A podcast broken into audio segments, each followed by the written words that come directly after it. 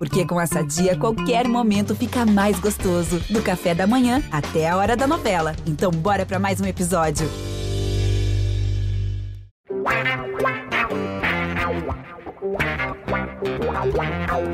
Pelé, dois na barreira, correu, o rei atirou. Gol! O cara marcação, sambou pra lá, sambou pra cá, botou na frente a pênalti. Olha o Santos chegando a chance de mais um gol. Gol! Neymar pode bater de primeira.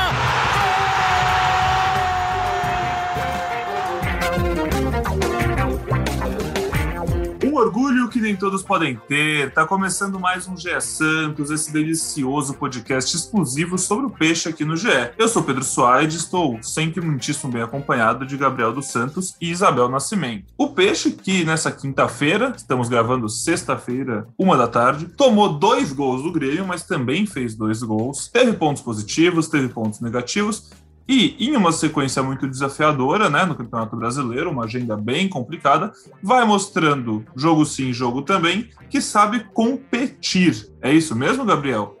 Fala Pedro, fala Bel, todo mundo que está escutando a gente no podcast. Pois é, o Santos é um time que, que tem aos poucos é, mostrado um padrão, né? Tem um padrão bem definido pelo técnico Fernando Diniz, um padrão tático. Conseguiu novamente é, ir em busca de um resultado. Não acho que a derrota seria merecida, acho que um empate foi o resultado justo pelo que as, pelo que as duas equipes criaram. O Santos saiu duas vezes atrás no placar, mas é, se manteve atento no jogo e conseguiu buscar o empate, né? É, com um golaço do Marinho ali na, na, na, reta final do jogo. O Marinho gosta muito de marcar contra o Grêmio, né? Até na entrevista depois do jogo ele disse que é muito bom marcar contra esse. Então, acho que foi uma atuação. É, não foi uma atuação coletiva tão boa quanto, quanto contra o Fluminense, mesmo com a derrota contra o Fluminense e contra o São Paulo, mas acho que o Santos mantém uma boa média de jogos. É, se mantém em evolução no ataque, se mantém também vários problemas na defesa, então acho que o Diniz tem muito a corrigir, mas ele tem apresentado muitas, muitas coisas diferentes também e tem conseguido fazer esse Santos jogar bola, isso, isso é importante. Mas acho que a insistência a gente repete isso todo o podcast aqui, mas a, a insistência em algumas peças no time, é, como nos laterais Pará e Felipe e Jonathan, são cada vez menos justificáveis, né, Pedro? Pô, alguém que ouve o podcast tem que ser razoavelmente próximo do Fernando Diniz para fazer ele ouvir a gente aqui e minimamente fazer ele vir aqui no podcast para explicar para a gente por que, que os laterais não saem, porque é toda semana a mesma discussão. É, é incrível isso, realmente. Assim, cada semana fica um pouco menos entendível como que Moraes Madison não ganham chances. Mas enfim, Bel, antes de ir pro, antes de ir para a parte das críticas, que a gente vai chegar lá com certeza e tem crítica para os laterais, mais uma vez, tem crítica para o Luiz Felipe, mas o que eu queria saber de você, Bel, nesse começo é o seguinte: a gente até antes de começar a gravar tava brincando, eu falei que Santos está jogando muito bem contra times muito fortes, isso é muito bom, o Peixe vai brigar lá em cima, mas a gente sabe que no fim das contas, e a gente tem o pé no chão, de saber que a primeira disputa do Santos, a gente já falou isso em outros podcasts, é para chegar nos 45 pontos. Só que assim, ver esse time do Fernando Diniz ganhando corpo, os reforços chegando, o torcedor do Santos consegue ficar um pouquinho mais tranquilo, consegue achar que o campeonato não vai ser uma dor de cabeça tão grande quanto aparentava ser algumas semanas atrás? Não, a resposta é não. O torcedor ele continua igual. Porque assim, Pedro, a gente também tá vendo uma evolução de outros times. A gente sabe, por exemplo, o Inter acabou de trocar o seu técnico. O Grêmio, quem assistiu ao jogo, viu que o Grêmio não é uma tremenda porcaria, é um time organizado. O São Paulo não tá se demonstrando nada parecido do que jogou no Paulista. O Palmeiras pode jogar muito melhor. Então, assim, se você olha vários outros times que teoricamente podem mais, eles também vão entrar em evolução. E outra, são times, quando você olha o São Paulo mesmo, Palmeiras, que tem mais elenco que o Santos. Quando entrar uma Sul-Americana, elenco eu digo de quantidade mesmo. Quando entrar uma Sul-Americana, quando entrar uma Copa do Brasil, o Santos está muito mais lascado. Porque vai ter que priorizar a Copa do Brasil, principalmente por conta da parte financeira, né? O Santos tem a obrigação de fazer bons jogos contra o Juazeirense. Você tem um time que vai ter que dar menos cara para essa para esse brasileiro. Então, assim, a busca ainda é para os 45 pontos, a busca ainda é pela permanência tranquila. Eu acho que o Santista não merece ficar passar o que passou no, no, Paulista. E acho que a gente falou que ia deixar as críticas para depois, mas quando você olha para as laterais, ontem você teve o Fernando Diniz que tirou sim o Felipe Jonathan porque ele quis. O Pará saiu porque pediu para sair, mas eu acho que a gente precisa romantizar cada vez menos o Matson, porque talvez o Matson seja um jogador simples e de tanto tempo que a gente tá pedindo o Matson, pedindo o Matson, nunca vê o Matson realmente em campo jogando uma boa partida, talvez a gente nem saiba que, poxa, às vezes o Matson pode servir mais de um ponto do que de um, de um lateral. Você tem o Danilo Bosa também, que sabe jogar de lateral direito, então precisa colocar até mesmo pra gente ver se é tudo isso, porque ontem entrou, o Matson não foi tão bem. Ele também não é um jogador tão seguro. E o Pará, quando tá num dia melhor, é melhor que o Matson na questão da marcação. O Matson, sim, é um cara mais ofensivo. Então, eu, eu acho que é um Santos que precisa sair um pouco dessas teimosias uh, de posição. Porém, eu acho que é um Santos que, quando eu olho pro Diniz, ele tá menos teimoso no sistema tático deles. É claro que a gente ainda sofre, principalmente com a saída de bola. Mas ontem, até eu comentei, a, a Anitta Efraim, que é minha amiga do podcast, é, que a gente faz em outros lugares, ela disse: precisa separar o que é erro individual e o que é erro tático. Eu acho que esse é o ponto. Não é simplesmente porque o Luiz Felipe saiu numa, perto de uma saída de bola que o erro é tático do Diniz. O erro pode ser simplesmente individual dele. O cara não fez uma opção boa. E não você colocar tudo que qualquer tipo de erro é porque o Diniz mandou fazer assim. Tô contigo nessa, Bel. E já que é para falar dos erros, acho que pode ser agora mesmo. Tira do coração, vamos falar, porque depois a gente tem coisa boa para falar. O jogo não foi. A atuação do Santos não foi ruim, tanto que a gente abriu o podcast falando disso. O Santos viu seu meio de campo respirar com Carlos Sanches novamente, viu outra partida boa do Camacho, Marinho fazendo um golaço. Eu não vou citar o nome desse golaço, como todo mundo cita, porque já deu. Mas vocês não sabem cita, pelo amor de Deus, 2021. 2021, sabem, pelo amor de Deus. gente. Vocês Gente, sabem do que eu não. tô falando. Esse gol do Marinho vai fazer a gente ficar ouvindo essas palavras por mais uns dois anos, pelo menos. E isso é um Pelo problema. Mas vamos voltar a falar do jogo, que é muito mais importante que isso. Críticas, vamos lá. Pará, Felipe Jonathan, Luiz Felipe, que mais? Bel, Gabriel, o que vocês viram desse jogo e vocês acham que tá chegando, não, tem mais como, precisa mudar ou precisa corrigir? Alisson, né? Acredito que o Gabriel vai falar isso também. Mas assim, o terceiro jogo do Camacho. Ai, é uma revelação, Camacho craque. O tempo dirá se esse cara vai se entender no Santos. Assim como o Marcos Guilherme era um cara incompreendido no Inter e tá fazendo aí, vai pro seu oitavo, nono jogo, regular. É um cara que, assim, não sai mais desse time. Provavelmente vai dar muito trabalho pro Lucas Braga. Agora, o Camacho, acho que o Gabriel vai concordar comigo. Você pode ter, talvez, uma marcação um pouco inferior à do Alisson, mas também o Alisson é faltoso. Você pode pensar por isso. Porém, a qualidade de passe é outro nível, né, Gabriel? Com certeza, ficou evidente isso, né? Minutos depois que, que o Camacho entrou em campo, o Camacho conseguiu uh, participar da jogada do gol do Marcos Guilherme.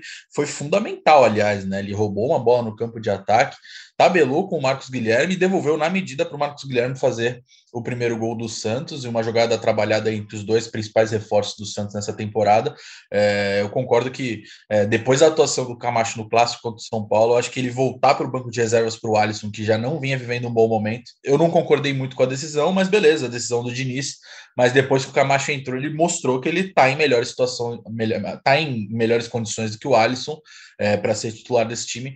Mas um problema é que o Camacho recebeu o terceiro cartão amarelo. Ele já tinha recebido dois cartões pelo Corinthians e no Campeonato Brasileiro acumula, né? Então, ontem ele recebeu o amarelo, ele tá fora do jogo contra o Atlético Mineiro no domingo. Então, mas sobre o Camacho, ele melhora sem dúvida a qualidade no passe. Eu acho que ele nem tem uma defesa, é, pelo menos nos jogos que ele fez no Santos, eu acho que ele nem é, comprometeu defensivamente. Claro que o Alisson tem um, um, um, poder de contenção ali melhor do que o dele, mas acho que é, o Santos não tem sofrido muito defensivamente, a não ser pelos erros individuais cometidos por Pará, Luiz Felipe é, e Felipe Jonathan. Mas acho que, no geral, o Santos tem sido até é, sólido defensivamente, né? Mas é, não fossem esses erros individuais, obviamente.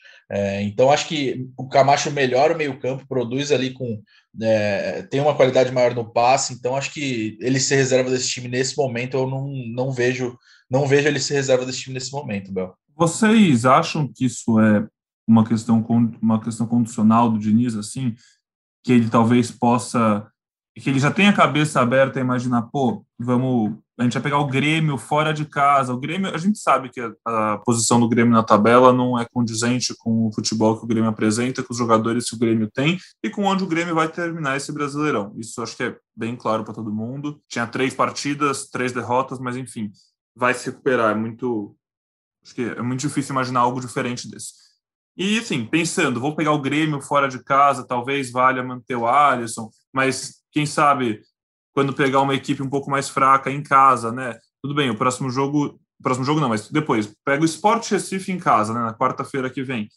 Aí eu acho que Camacho tem que ser titular indiscutivelmente, mas vocês acham que o Diniz tem essa ideia de definir escalação de acordo com o jogo, ou vocês acham que ele ainda vai ficar um pouco mais inculcado com esse é meu titular e esse é meu reserva, independente da circunstância? Eu não acho isso não, Pedro. Eu acho que pelo perfil que o Diniz vem mostrando desde que ele chegou ao Santos, ele gosta de mexer bem pouco na escalação, né? É, eu não vejo ele fazendo grandes mudanças, a não ser quando tem problemas físicos ou de suspensão. É, no ataque ele colocou o Marcos Guilherme, não tirou mais, então ele fez um trio de de ataque ali e definiu esse trio. No meio-campo também, no meio, mesma coisa. Agora tem a dúvida entre Alisson e Camacho ali pela terceira vaga, mas ele definiu que seria Jean Mota e Gabriel Pirani. Agora, com a volta do Sanches, naturalmente, é, em pouco tempo isso vai mudar. É, e a zaga também ele definiu, deixou os quatro bem claro quem, quem seriam, que é o Pará, Luiz Felipe Luan Pérez e o Felipe Jonathan. No gol fez o John também, então acho que ele não, não muda muito o time é, em função dos jogos. Eu acho que ele muda é, é, pela, pela condição atual dos jogadores. Então, acho que ele gosta muito de manter uma escalação. Ele repetiu a, a, mesma base do time em todos os jogos que ele fez no Santos até agora. E ele só mudou o time quando ele foi forçado a isso. Então, ele vai ser forçado mais uma vez, provavelmente, contra o Atlético, né? É, se a lesão do Alisson se confirmar, eu acredito que ele não vai ter condição de jogo, mas é, seguem a avaliação ainda do departamento médico, sentiu um problema no joelho, de, no joelho esquerdo. É, o clube ainda não divulgou exatamente o que foi, se preocupa, se não preocupa. É, e o Camacho está fora, então ele pode ser é, forçado a mudar esse time é, para o jogo contra o Galo. Mas acho que não é por ser um jogo contra o Atlético que ele vai mudar. Eu acho que mais por não ter o, os jogadores que ele escalaria à disposição. Só para a gente vai falar mais sobre o jogo contra o Galo para frente, mas já que você já entrou nesse assunto, só arredonda para a gente a situação de Pará e John também, porque os três, né, estão com são incógnitas ainda nesse momento, certo, Gabriel? O Pará, o Fernando Diniz, eu até perguntei para ele depois do jogo contra o Grêmio, o Pará ele sentiu uma fisgada na coxa, mas o Diniz disse que não preocupa em nada, aspas dele, é, que sentiu só o desgaste, o gramado alto, que não preocupa para o jogo contra o Atlético, então, se seguir a lógica, o Pará pode continuar no time no jogo contra o Atlético Mineiro. É, o John, ele evitou cravar a volta do John, né? O John teve uma entorse no joelho, nem viajou para Porto Alegre, ficou fora, foi substituído, bem substituído, aliás, pelo João Paulo. O João Paulo fez uma ótima partida, apesar dos, apesar dos, dos dois gols sofridos. Ele evitou cravar a volta do John é, contra o Atlético Mineiro. E se o John não tiver condições, obviamente o João Paulo segue na equipe. Então, nesse momento ainda está tudo meio incerto. O Santos fez nessa sexta-feira é, um treino regenerativo no CT do Internacional antes de voltar aqui para a Baixada. E, e, só vai ter um treino aí antes de enfrentar o Atlético Mineiro, que vai ser nesse sábado no CT Repelé. Então, tudo que a gente vem falando aqui de escalação é mais uma projeção, é mais uma possibilidade do que uma realidade de fato, porque o time ainda não, não treinou. Uma ótima partida, como quase todas que faz João Paulo. Importante frisar, o Santos tem dois goleiros muito bons. Ô, Bel, Fernando Diniz vai ganhar uma dor de cabeça boa para esse meio de campo, hein? Porque ontem, Carlos Sanches voltou a jogar após quase nove meses. Foi reserva, né? Saiu do banco aos 13 minutos do segundo tempo, entrou no lugar do Gabriel Pirani, melhorou o time e voltou como se estivesse novinho em folha após uma cirurgia séria que ele fez em outubro do ano passado, bastante tempo fora. Muito bom ver ele de volta, contrato renovado e jogando bola. Pedro, você acha que a gente pode chamar Carlos Sanches de Kevin Durant dos Santos? É isso? Pô, é, acho que não, mas eu acho que ele é muito bom. eu acho que são patamares é diferentes, mas acho que dentro, eu... dentro do Santos, sim. Acho que dentro, dentro do elenco, sim. Aí acho que é possível. O meu ponto é muito mais a lesão, né? É um cara que ficou oito, nove meses fora, igual o Duran chegou a ficar mais de um ano, né, Pedro? Ficou, ficou. É que a lesão dele foi de tendão de Aquiles, que acho que consegue ser até pior do que a do Sanches. Mas é uma referência, e voltou sendo referência, né? Acho que é esse o ponto. Claro, claro, eu não estou falando de importância nem história e nada de título, né? Com certeza não estamos comparando títulos. Mas assim, a questão de você ver um cara que voltou igual o Duran, né? Muita gente querendo até que ele tivesse sido, é, que ele tivesse passado aí para as finais, mas como a gente vê o Carlos Sanches, é um cara que não sentiu. Ele entrou em campo, e, e isso que é legal, assim, ele entra em campo contra o Grêmio, na arena do Grêmio, como se ele estivesse jogando na Vila Belmiro. Ele estava jogando totalmente confortável, é um cara muito experiente. É, gosto que o Santos tenha conseguido fazer essa renovação, essa esse novo contrato com ele também por conta da lesão. É um cara de 36 anos. E vai dar muito trabalho positivo para o Diniz. Por exemplo, o que o Gabriel está falando da questão de Alisson e Camacho é um péssimo trabalho para o Diniz. É uma dor de cabeça que eu não queria ter, porque eu não sei o que ele vai fazer no primeiro volante. Quem a gente tem ali é o Balieiro. E o Balieiro, quando entra, não entra tão bem, né? Ele, ele jogava mais com o Ariel. Se você e ele sequer foi relacionado, né? O Balheiro sequer foi relacionado para o jogo contra o Grêmio, não ficou nem no banco. Então, uma entrada no ba do Balheiro nesse momento, para mim, é, é, apesar de ser a opção natural para a posição, me parece um pouco estranha, né? Porque o Diniz sequer relaciona o cara e no jogo seguinte vai colocar o cara como titular. E além disso, você tem o Kevin Maltos, que semana passada estava jogando contra o Vitória pelo Sub, é, Sub-23, o Gabriel. Eu às vezes confundo os subs. Mas ele estava jogando. Isso, sub-23, sub-23. Ele estava jogando no sub-23, se eu não me engano, foi um jogo contra o Vitória. Então, a partir do momento que o Kevin Maltos está jogando nas outras categorias, indica com certeza que ele não é a primeira opção do, do Diniz, que talvez poderia utilizá-lo ali como um primeiro volante. Acho que ele vai utilizar sim. Se ele não utilizar um desses jogadores, eu pensaria na possibilidade do Danilo Bosa de primeiro volante. Por ser um, um zagueiro que entrou bem, é um cara que também pode aparecer na lateral, mas acredito que se você tiver um parar de volta, você não vai ter é, o Danilo Bosa na lateral. Acho que ele poderia fazer algum tipo de invenção nesse sentido, porque parece que o Danilo Bosa é um cara muito versátil. Acho que o Santos poderia ganhar com isso.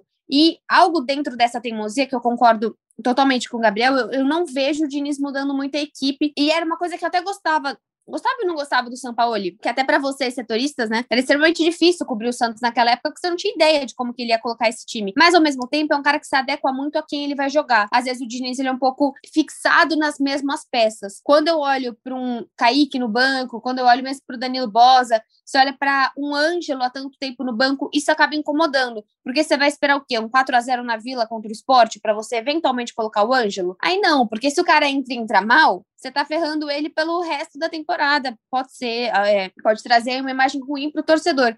Então são mais essas peças. Acho que prioritariamente o Kaique e o Ângelo são pessoas que já estão há muito tempo no banco com o Diniz e que me incomodam um pouco. E a terceira pessoa é o Moraes, né?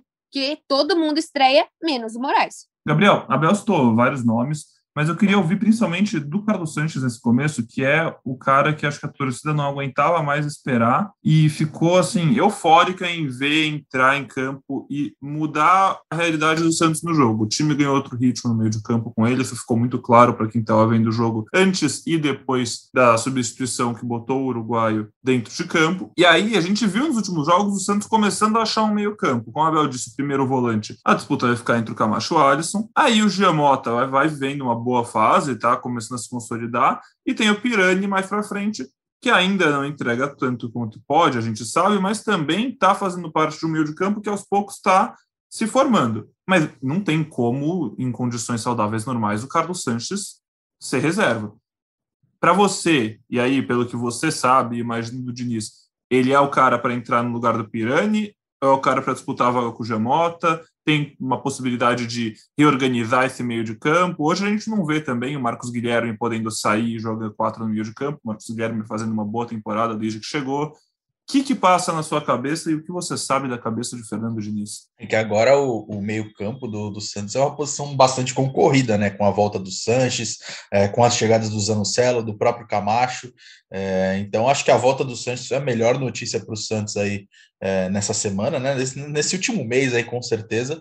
É, o Sanches voltou a jogar depois de quase nove meses. É, nem parecia que estava tanto tempo parado, como a Abel já destacou. Foi, teve uma atuação bem consistente, melhorou o time, fez o time girar em outra rotação, tirou o time da defesa, é, conseguiu passes importantes. Então, acho que a volta do Sanches ao time titular é questão de tempo. É, eu acho que ele pode fazer as duas funções, mas nesse momento é, eu vejo ele brigando mais com o Pirani por uma vaga do que com o Giamota. O Giamota vive uma boa temporada, é, vive bom momento na temporada. O Pirani ele já se mostrou que é um homem de confiança do, do, do, do Diniz, né? A Bel citou aí o Ângelo e o Kaique que estão há muito tempo sem jogar, é, mas essa concorrência parece não ter afetado até o momento o Gabriel Pirani, que se mantém como titular, desbancou até mesmo o Lucas, o Lucas Braga, né? Que era uma peça importante. É, claro, com a possibilidade do Marco Guilherme poder fazer o meio-campo com o Lucas Braga no ataque, então é, se manteve no time, mas acho que com o retorno do, do, do Carlos Sanches, que é iminente a volta dele para o banco de reservas, é, quando o Carlos Sanches, obviamente, tiver as condições de jogo.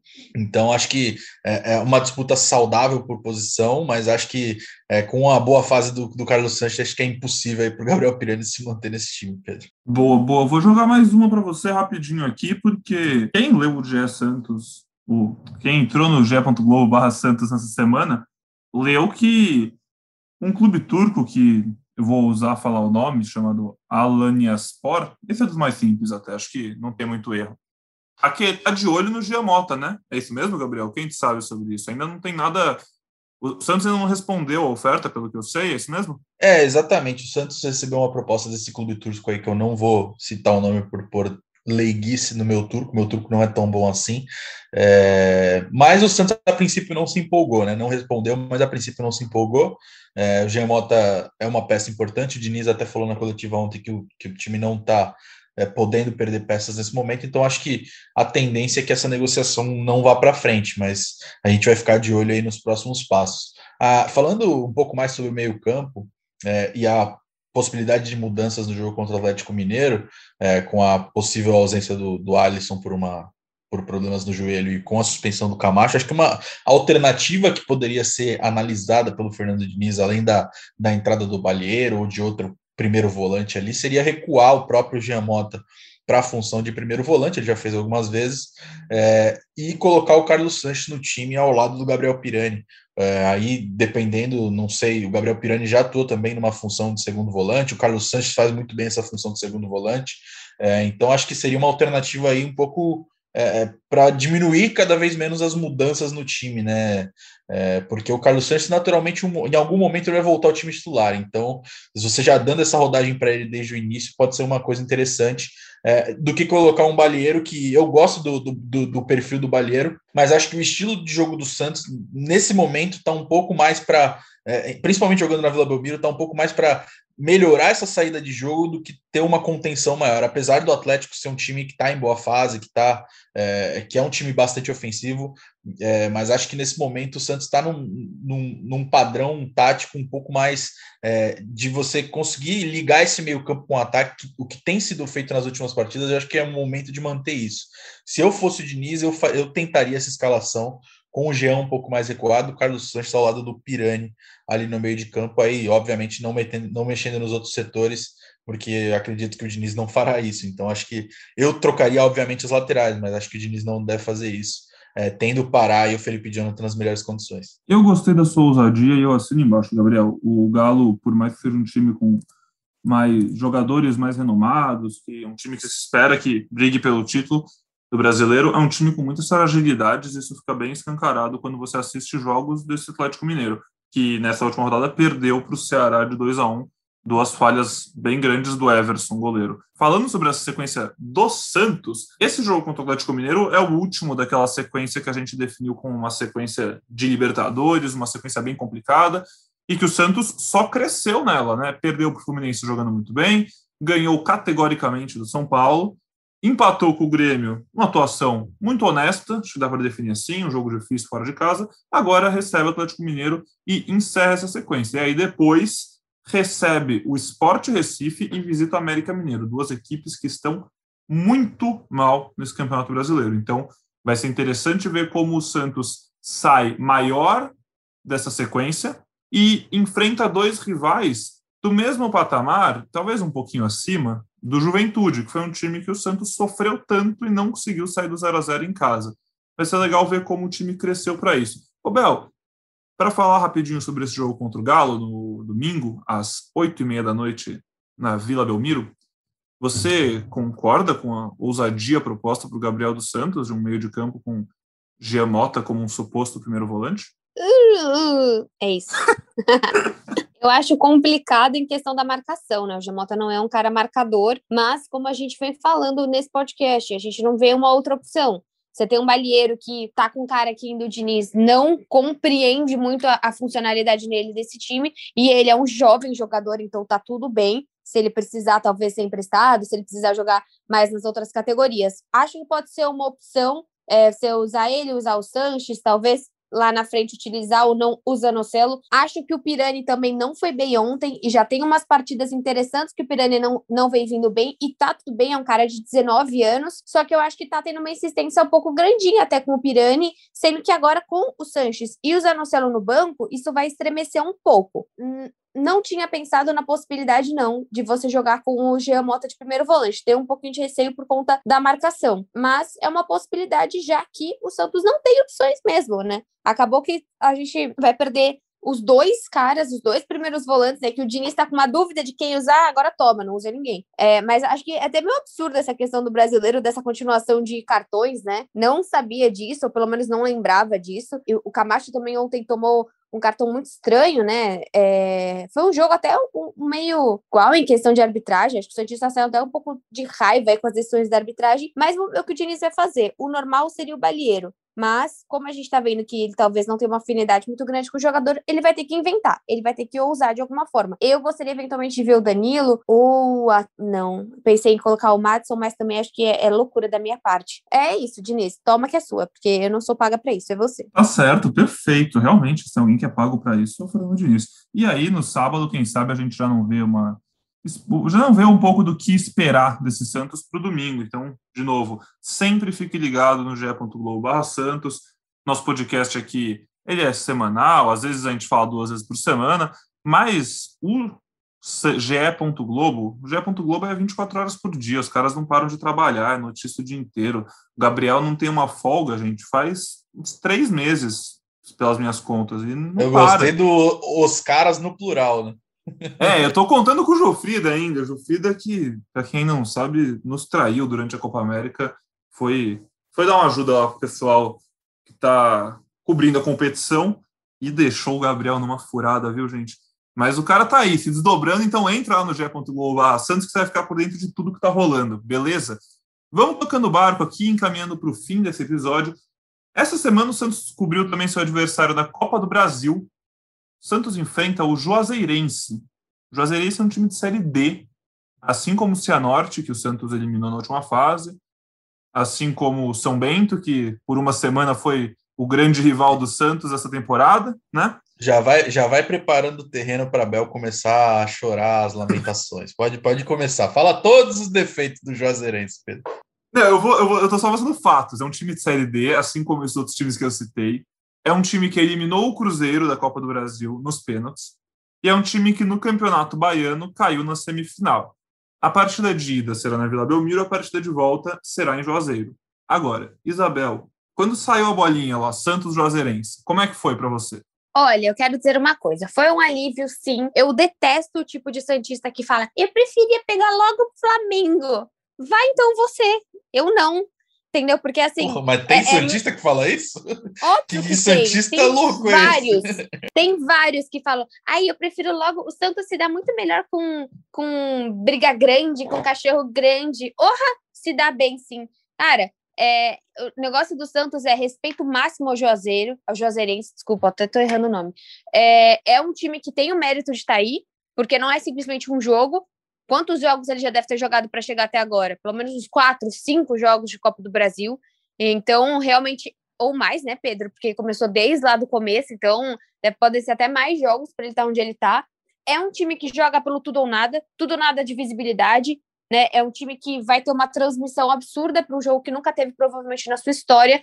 Não é um jogo fácil, tem que respeitar sim, mas eu não vou mentir, eu prefiro inúmeras vezes pegar o Juazeirense do que você pegar um, é, seja, eu ia falar Palmeiras, Corinthians, desculpa o equívoco, mas você pegar um São Paulo, você pegar um Grêmio, você pegar é, o Inter que não tá tão bem, ai que beleza. Pelo menos você tem esses times aí que já caíram, que são sempre times complicados, né? Eu sempre lembro que o Santos ele perdeu as, o jogo para o Inter no ano que o Inter caiu. O Santos foi eliminado para o Inter na Copa do Brasil quando, quando o Inter caiu. O Santos foi eliminado pelo Cruzeiro na Copa do Brasil também ali quando o Cruzeiro caiu. Então, realmente, o Santos não dá sorte, mesmo se o time não está em boa fase. E ano passado, o Santos fez um vexame contra o Ceará, não por conta do tamanho do Ceará, mas por conta da performance santista, né? O Santos não entrou em campo contra o Ceará em nenhuma das partidas. Isso foi um absurdo, podre, ridículo.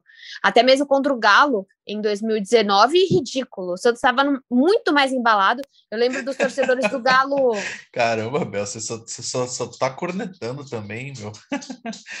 Dei play aqui. É que eu tava no Paquimbu, fiquei bravíssima da vida nesse jogo contra o Galo. Eu também estava, eu também estava. É, você estava ganhando dinheiro, né, homem? Eu estava torcendo, eu estava gastando dinheiro, emoção e energia aqui naquele momento. Você estava fazendo seu papel difícil de setorista. Mas eu lembro que, cara, eu via os torcedores nas redes. Não, o Santos não. E aí o Santos vai lá e faz aquela enhaca. Então, é, é um jogo difícil, sim, tem que respeitar, sim. Mas não vou negar que eu fico muito fel mais feliz do que pegar um clássico ou de você pegar um outro time que tem mais elenco que o Santos. O Juazeirense jogou quatro partidas na Copa do Brasil até agora, porque as duas primeiras fases são jogo único. Eliminou o Sport Recife de Série A, né? Primeira rodada. Depois eliminou nos pênaltis o Volta Redonda, depois de um 3 a 3 E aí, contra o Cruzeiro, perdeu a ida de 1 a 0 no Mineirão, venceu a ida de 1 a 0 em casa, bateu eles nos pênaltis por 3 a 2 Está aí. Bel, eu tô contigo tá certíssimo. Tem que ser isso mesmo, tem que respeitar, mas tem que ficar feliz de pegar time mais fraco, porque o Santos tem sim agora a obrigação de chegar nas quartas de final e tem a obrigação de ganhar mais 3 milhões, 3, quase 3,5, 3,45 milhões de reais. E vai ser bom você começar esse jogo em casa. Vai ser bom, faz Também esse acho. placar em casa, sabe? O, o, você tem a questão do gramado lá, e o Gabriel sabe muito bem. As estatísticas do Santos, quando, é, quando entra em qualquer tipo de penalidade, é 98% contra. Em média, acabei de fazer essa conta visando todas as últimas O Gabriel sabe Santos. bem, é esse número é... mesmo. É, é esse número. número. Não tem, não tem outra saída. O Santos tem é um azar muito grande com o pênalti. Eu não lembro a última vez que o Santos realmente ganhou um título, talvez tenha sido em 2015 com o Palmeiras, eu acho que foi em penalidades, ou 2016 o Paulista, não lembro exatamente quando foi, mas assim, o Santos não vai bem em pênalti. A gente tem dois goleiros que não foram testados em pênalti ainda. Acredito até que o John possa ser melhor do que o João Paulo em questão de estatura, mas eu não quero nenhuma forma que, desculpa, Brasil, que a Isabel não está zicando, que esse jogo vá para pênaltis, porque eu não tenho capacidade mental de aguentar algo nesse sentido que o Santos realmente. Ai, eu penso naquele pena... naquelas penalidades contra o Cruzeiro, Cara, o Santos virou aquele jogo, foi tão bonito. Aí chega na penalidade, nhaca atrás de nhaca, chute lixo, ai que raiva. Mas é isso. Chozica, não vamos para os pênaltis. Ô, Gabriel, sim, você tem alguma coisa a adicionar? Porque acho que a Gabriel fez um dossiê aqui, não, nada contra, achei muito bonito o desabafo de alma, mas eu acho que é por esse caminho, né, Gabriel? Entrar em campo, jogo, jogo ele em casa tá... na ida. O Gabriel ele tá fazendo as contas para ver se eu fiz as estatísticas certas, mas são 98%, não é? É isso mesmo. eu, concordo, tem que ter respeito pelo adversário, mas o Santos deu uma sorte tremenda no, no, no, sorteio. Acho que pegou um dos adversários mais fracos, tanto o Santos quanto, quanto, quanto o Flamengo. O Flamengo pegou o ABC, se eu não me engano. É, então, acho que, como vocês já destacaram, é obrigação o Santos avançar de fase, é, não só pela, pela questão esportiva, que já é muito importante, mas também pela questão financeira. São quase 3 milhões e meio de reais é, num clube que, que, vive uma crise financeira. Então, é, não dá para você ignorar o fator financeiro, é, mas óbvio que o Santos é extremamente favorito, e eu acho que a obrigação não é nem só passar, a obrigação é vencer os dois jogos. Perfeito, tô contigo. Tem que, e passar tá bom. Ai, que vencer dois jogos, goleada. O negócio é passar. Ganhar, como que entra. Fazer... Fala, meu, desculpa. Fala, Pedro. Não, não, eu só ia falar que, meu, tem que fazer 3x0 no primeiro jogo. No mínimo 3x0 no primeiro jogo e ponto. Já ah, que mínimo o quê? Mínimo é passar, gente. Gol bonito é gol dentro da rede. Tem que fazer nada de mínimo. Tem que passar com tranquilidade, deixar o torcedor feliz. Agora, se ser o jogo bonito, se a Norte não foi, nem a ida nem a volta, e fez o quê? Passou. É isso que o Brasil quer. O que, que adianta jogar bonito e perder igual aconteceu com o Fluminense? Hum, nada, vamos ganhar o momento, o momento do Santos é muito melhor agora do que contra com, quando era contra o Cianorte. Contra o Cianorte, o Santos não vencia um milhão de anos e agora o Santos está numa sequência boa. Você pode é, primeiro aí... ter respeito com a quantidade de vitórias do meu clube, muito obrigado. Mas agora é um Santos que sempre pode ter novos problemas, Gabriel. A gente não teve um Sandri do nada, a gente não pode ter uma perda de um Caio Jorge do nada. Então, assim, nunca sabemos qual será o momento Santista daqui a um mês. É isso que eu ia falar, porque a gente tem que também lembrar que agora ia passar essa informação para o nosso ouvinte. As oitavas de final ainda não tem data definida, mas os confrontos de ida serão entre 28, 29 e 30 de julho e a volta será na semana seguinte, 4, 5, 6 de agosto. Não tem data, não tem horário definido, mas acontece daqui cerca de um mês. Outro campeonato que está afunilando cada vez mais é o Brasileirão Feminino. O Santos passou de fase, acabou a primeira fase do campeonato depois de 15 rodadas nesse final de semana. O Santos é o quarto colocado, as sereias vão enfrentar a Ferroviária nas oitavas de final, jogo difícil, bem difícil, é quarto contra quinto. Se passar, pega o vencedor de Corinthians e Havaí Kinderman na semifinal. E do outro lado da chave, disputando a outra vaga na grande final, tem Palmeiras, São Paulo, Grêmio e Internacional. Palmeiras pega o Grêmio, São Paulo pega o Inter, e assim está o chaveamento do Brasileirão Feminino. Pela tabela base da competição, divulgada lá no começo, as quartas de final começam no dia 15 de agosto. Então também tem um respiro bom aí. O futebol feminino dá uma parada, tem a Olimpíada chegando, muitas jogadoras aqui do Brasil foram convocadas. E aí depois disso, o Brasileirão vai para sua reta final. E para arredondar o papo aqui por hoje, Ô Pedro, essa semana. Oi, fala, Bel. eu só preciso comentar do bafafá do feminino, porque assim, é, Por a coach, a coach Lessa pediu para sair, e aí, quando ela saiu, a gente não teve nenhuma divulgação de nenhuma das meninas. Tchau, professora, muito obrigada, valeu, é nóis. Nada, nada, nada, zero.